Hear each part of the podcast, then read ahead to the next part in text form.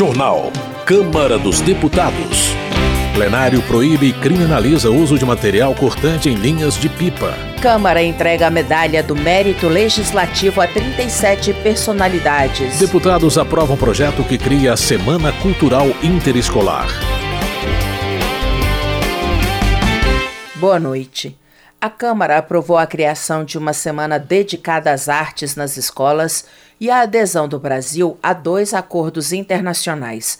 O repórter Marcelo Larcher tem os detalhes. Deputados e deputadas aprovaram um projeto que cria a Semana Cultural Interescolar, a ser realizada todos os anos no mês de outubro nas escolas de ensino fundamental e médio. A proposta estabelece que a Semana Cultural fará parte do calendário escolar e a programação será aberta à participação dos pais de alunos e da comunidade em geral. Também será incentivada a apresentação voluntária de artistas e de representantes da cultura popular. O projeto foi apresentado pelo deputado Rodrigo Gambale, do Podemos de São Paulo, e teve parecer favorável do relator, deputado Romero Rodrigues, do Podemos da Paraíba. De acordo com o relator, a Semana Cultural será um espaço dedicado a apresentações artísticas como música, dança, teatro, poesia, literatura e artes visuais.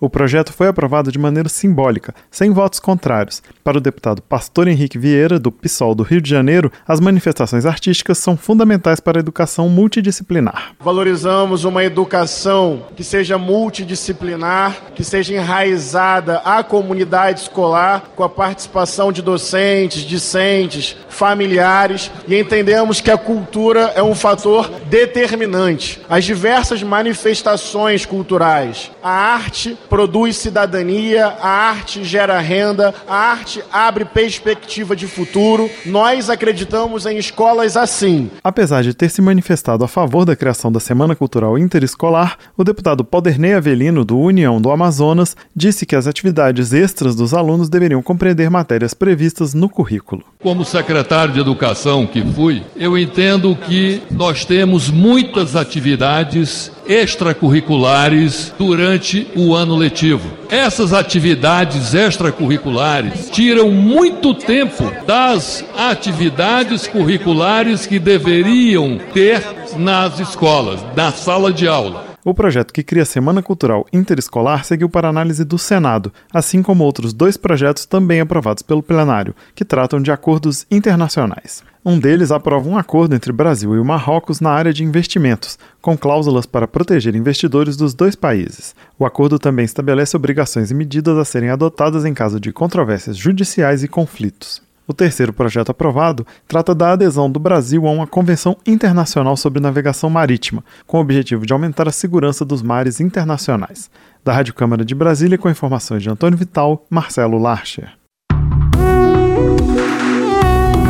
Política. Para Carlos Jordi, do PL Fluminense, o mandado de busca e apreensão cumprido no âmbito da Operação Lesa Pátria em sua casa e em seu gabinete no dia 18 de janeiro foi um ato de violência injustificada.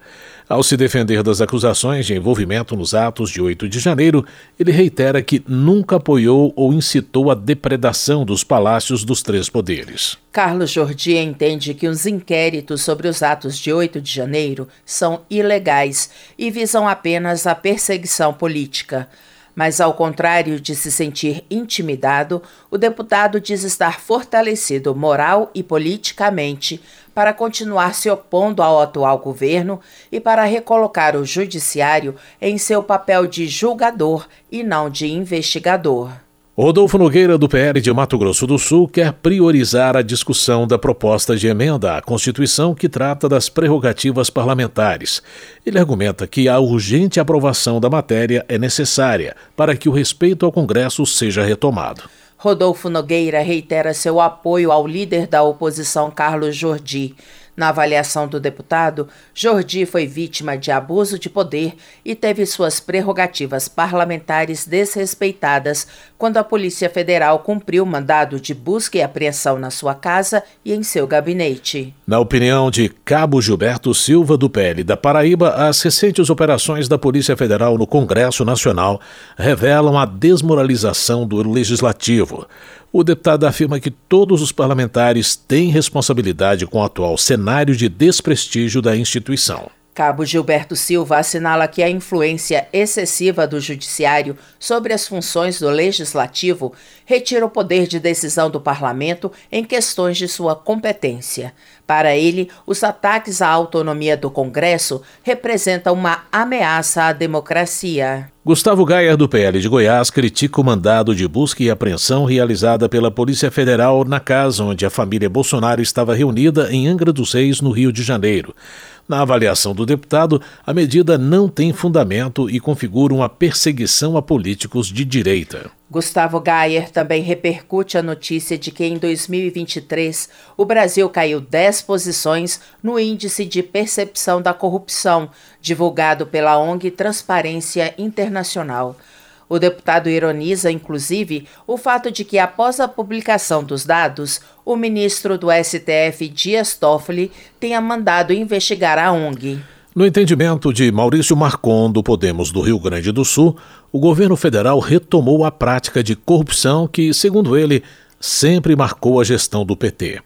O deputado cita despacho do TCU que aponta indícios de falhas contratuais com a Petrobras que podem representar prejuízos de quase 500 milhões de reais. Maurício Marcon também critica a decisão da Justiça de suspender a multa bilionária do grupo JF, mesmo depois que a empresa admitiu ter cometido irregularidades contra os cofres públicos e ter aceitado devolver o dinheiro em acordo de leniência da Operação Lava Jato. Luiz Lima, do PL do Rio de Janeiro, elogia o discurso do presidente Arthur Lira durante a sessão de abertura do ano legislativo, quando defendeu a independência da Câmara em relação ao Executivo. O parlamentar ainda reforça a importância da casa como o mais eficiente canal de ligação com os cidadãos. Luiz Lima pede que todos os deputados, independentemente da linha ideológica, defendam o legislativo para não permitir que nenhum outro poder diminua o Congresso Nacional. Ele ainda destaca a diversidade na composição da Câmara e afirma que a representatividade é o que há de mais genuíno na democracia. Já Marcel Van Hatten, do Novo do Rio Grande do Sul, questiona a postura do presidente da Câmara, Arthur Lira, e do presidente do Senado, Rodrigo Rodrigo Pacheco diante do que considera interferências indevidas do Supremo Tribunal Federal no processo legislativo. Marcel Van Hatten espera que tanto Lira quanto Pacheco honrem os cargos que ocupam e correspondam às expectativas da população, defendendo as prerrogativas parlamentares e limitando a atuação do STF, que, segundo o deputado, não tem respeitado sequer o devido processo legal. Por sua vez, Ivan Valente, do pessoal de São Paulo, critica a ausência do presidente da Câmara, Arthur Lira, na cerimônia realizada no Congresso Nacional em memória a 8 de janeiro, um ano depois dos atos de vandalismo. Ele também critica a fala de Arthur Lira no discurso de abertura do ano legislativo de 2024. Para Ivan Valente, em vez de agir como um estadista, o presidente da Câmara se limitou a enviar recados e ameaças ao Poder Executivo. O deputado afirma que o legislativo quer chantagear o governo federal nas negociações políticas em troca de recursos de emendas parlamentares. Chico Alencar, do pessoal do Rio de Janeiro, observa que o poder legislativo não existe apenas para confirmar os projetos do governo federal, mas pondera que a competência de planejar e executar o orçamento cabe principalmente ao Poder Executivo. Segundo ele, o parlamento deve colaborar com sugestões e debates. Chico Alencar também ressalta o papel fiscalizador do Congresso Nacional. Para ele, abrir mão dessa função é enfraquecer o parlamento. O deputado sugere a instauração de uma CPI para investigar denúncias de que durante o governo Bolsonaro foi criada uma BIM paralela dentro da Agência Brasileira de Inteligência. Luiz Couto, do PT da Paraíba, elogia a habilidade política e a capacidade de diálogo do presidente Lula e sua equipe. Ele avalia que, em pouco tempo, o governo federal conseguiu estabilizar a democracia ferida e resgatou o protagonismo do Brasil no cenário internacional. Para Luiz Couto, ser progressista e democrático é negociar boas pautas com o Congresso Nacional. Ele argumenta que o diálogo é capaz de vencer impasses, a exemplo do que aconteceu com a aprovação da reforma tributária, tanto no Senado como na Câmara. Zeca Dirceu, do Paraná, se despede da liderança do PT, anunciando que o novo líder será o deputado Odair Cunha, de Minas Gerais. Ele agradece pela oportunidade de tomar a frente nas discussões e articulações na Câmara em 2023 e elogia a atuação da bancada petista no parlamento. Zeca Dirceu também elogia o novo líder, Odair Cunha, ressaltando sua experiência e habilidade política. O parlamentar afirma que, fora da liderança, continuará trabalhando para melhorar a qualidade de vida dos brasileiros. Homenagem. A Câmara homenageou personalidades reconhecidas por terem prestado serviços relevantes ao Poder Legislativo. A reportagem é de Luiz Cláudio Canuto. Em sessão solene realizada no plenário da Câmara, foram entregues 37 medalhas e diplomas de mérito legislativo a personalidades diversas. Os agraciados das medalhas foram indicados pelos deputados da mesa diretora da Câmara e os diplomados escolhidos pelas lideranças partidárias. A medalha foi criada em 83 para reconhecer pessoas ou instituições que tenham prestado serviços relevantes ao Poder Legislativo, mas não apenas esse critério, como ressaltou o presidente da Câmara, Arthur Lira. A lista de agraciados engloba eminências dos três pilares da nossa República: Legislativo, Executivo e Judiciário, bem como figuras proeminentes de diversos setores da sociedade civil. Essa diversidade não apenas reflete a capacidade republicana de a Câmara dos Deputados dialogar com as múltiplas vozes de nossa nação, mas também enfatiza a importância do trabalho conjunto e do reconhecimento mútuo entre os diferentes segmentos que compõem o tecido social e institucional brasileiro. Esta foi a quadragésima edição da entrega da honraria. Um dos agraciados foi o ex-prefeito de Recife, Geraldo Júlio, indicado pelo deputado Felipe Carreiras, do PSB de Pernambuco. A Câmara de Deputados é uma instituição muito importante para o país, a representação da sociedade brasileira está toda aqui e fico feliz né, de ter sido indicado e ter aprovado aqui a, a homenagem. É uma satisfação e a gente fica sempre muito grato por receber esse tipo de homenagem. O método legislativo é uma das maiores homenagens que a gente tem aqui no país, a principal da Câmara Câmara. Então estou muito feliz no dia de hoje. Geraldo Júlio foi prefeito de Recife entre 2013 e 2021. José Eduardo da Silva, o comandante Eduardo, é comandante da Capitania dos Portos do Piauí e recebeu a medalha por indicação do deputado piauiense Júlio César, do PSD. É um reconhecimento por toda a parte que hoje foi feita não só pela Capitania, pela Marinha do Brasil, no estado do Piauí, junto com o governo do estado, que hoje se concretiza o início da primeira fase do Porto do Piauí, né, para um estado que até então região banhado pelo Atlântico Sul que não tinha porto e hoje tem porto. Hoje já começam a toda uma estrutura portuária que fará o escoamento de toda a riqueza do estado do Piauí. E isso aqui é um reconhecimento, a materialização de todo um trabalho árduo de dois anos em prol dessa estrutura portuária, em prol do crescimento do estado do Piauí. A primeira fase do porto foi inaugurada em dezembro do ano passado. A expectativa é de que nos próximos quatro anos sejam construídos quatro terminais, ao custo de um bilhão de reais. A entrega da medalha e de um diploma de menção honrosa aos escolhidos é organizada pela segunda secretaria da mesa diretora da Câmara, comandada pela deputada Maria do Rosário, do PT do Rio Grande do Sul, que ressalta que a medalha simboliza o compromisso dos agraciados com a democracia. Nós aqui, como parlamento, respeitamos a todos e a todas, porque o parlamento é feito, prezados colegas de mesa diretora, por esta diversidade dialógica, ampla e restrita daquilo que é representativo das posições do povo brasileiro no ambiente político, social e de projetos de desenvolvimento também econômicos, culturais, nas diversas áreas. Entre os 37 agraciados estão os ministros do Supremo Tribunal Federal Gilmar Mendes e André Mendonça. Alguns condecorados não puderam comparecer, como o ministro do Supremo Tribunal Federal, Alexandre de Moraes, e o jogador de futebol Vinícius Júnior, que ganhou destaque na luta contra o racismo, especialmente no esporte. Da Rádio Câmara de Brasília, Luiz Cláudio Canuto. Desenvolvimento Regional. Gilson Daniel do Podemos alerta para as dificuldades enfrentadas pelos habitantes do Espírito Santo em relação ao sinal de telefonia móvel no estado. O congressista defende a revisão do marco regulatório do setor com o objetivo de ampliar a cobertura para áreas rurais e distritos. Gilson Daniel também pede que as operadoras Vivo, TIM e Claro ajam rapidamente para resolver os problemas de sinal, expandindo a cobertura para todo o Espírito Santo. A melhoria no serviço, segundo ele, trará mais qualidade de vida à população de áreas mais afastadas dos centros urbanos. Charles Fernandes, do PSD da Bahia, afirma que o projeto de irrigação do Vale do Iuiú deve atingir uma área de 51 mil hectares e representa um marco para o desenvolvimento da região. O deputado registra a relevância histórica da medida, esperada há mais de 50 anos pelos moradores locais. Charles Fernandes informa que a empresa Tecne ganhou a licitação para a elaboração do projeto básico. A expectativa, segundo o deputado, é que o projeto de irrigação gere emprego e renda para a população baiana e contribua para o combate à seca na região.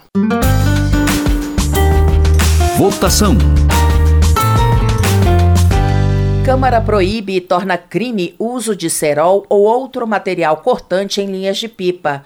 O projeto agora segue para análise do Senado, como informa o repórter Antônio Vital. A Câmara dos Deputados aprovou o projeto que proíbe e torna crime o uso de cerol ou outro material cortante em fios ou linhas utilizados para manusear pipas, aqueles brinquedos que recebem nomes diversos dependendo da região. Em alguns lugares, elas são conhecidas como papagaios, pandorgas, arraias, barriletes ou quadrados. As linhas cortantes são usadas em brincadeiras tradicionais que envolvem uma espécie de competição em que vence quem cortar a linha do outro. Geralmente o prêmio é a pipa derrubada. Mas as linhas cortantes provocam ferimentos e mortes país afora. Vítimas preferenciais são motociclistas, tanto que grande parte deles usa uma espécie de antena na frente da moto para evitar o impacto. Além do cerol, uma mistura de vidro moído e cola que é aplicado aos fios, também fica proibida a chamada linha chilena, mistura feita com óxido de alumínio e pó de quartzo. O projeto original foi apresentado em 2011 pela ex-deputada Nilda Gondim, mas foi alterado pelo relator deputado Coronel Telhada, do PP de São Paulo, a partir de sugestões e emendas apresentadas por deputados de diversos partidos. O projeto aprovado permite linhas cortantes apenas em competições oficiais, organizadas por associações esportivas. Essas competições devem ocorrer em locais chamados pipódromos, que devem ficar a uma distância mínima de um quilômetro de ruas e redes elétricas. A proposta permite o uso de linha esportiva de competição, mas estabelece exigências. Essas linhas têm que ter uma cor visível, ou seja, não podem ser transparentes, e devem ser feitas de algodão. A fabricação e a comercialização só podem ser feitas por empresas cadastradas e sujeitas à fiscalização. Para adquirir o produto, a pessoa tem que ser maior de idade ou ter mais de 16 anos, nesse caso, com autorização dos pais. O projeto foi aprovado de maneira simbólica com apoio de todos os partidos. O deputado Alfredinho, do PT de São Paulo, concordou que o cerol é um perigo. Todos nós, quando criança, gostamos de brincar com pipa em alguns lugares, papagaio em outros. No entanto, entendemos que o cerol é um perigo e isso já ficou provado porque pessoas já foram mortas devido ao uso do cerol. Já o deputado Silvio Antônio, do PL do Maranhão, lembrou o caso de um empresário de São Luís, no Maranhão, que morreu depois de acidente provocado por linha com cerol empresário de turismo, faleceu porque a linha de cerol cortou os paraquedas de um paramotor ele teve uma queda de 10 metros vindo a falecer. Então, esse projeto de lei é de suma importância, não apenas para motociclistas, ciclistas, mas até para quem pratica esportes como esse. O projeto proíbe a produção mesmo caseira de linha com cerol ou outro material cortante e estabelece penas. A empresa que fabricar ou comercializar o produto está sujeita à perda do alvará e ao pagamento de multa de até 30 mil reais. Pessoas físicas poderão pagar até R$ 2.500. A proposta também prevê pena de 1 um a 3 anos de prisão. O relator, deputado Coronel Telhada, do PP de São Paulo, disse que a proibição e a definição de penas vai salvar vidas. Tenho certeza que essa atitude, senhores, salvará a vida de muitos motociclistas e cidadão brasileiro. Antes de ontem, uma senhora aqui em Brasília, que está na UTI, teve o pescoço cortado por uma linha cortante. O projeto que proíbe e torna crime o uso de cerol ou outro material cortante em fios ou linhas utilizados para manusear pipas seguiu para análise do Senado. Da Rádio Câmara de Brasília, Antônio Vital. Termina aqui o Jornal Câmara dos Deputados, com trabalhos técnicos de Everson Urani e apresentação de Luciana Vieira e José Carlos Andrade. Uma ótima noite para você. A Voz do Brasil retorna amanhã. Uma boa noite. Você ouviu A Voz do Brasil. Boa noite.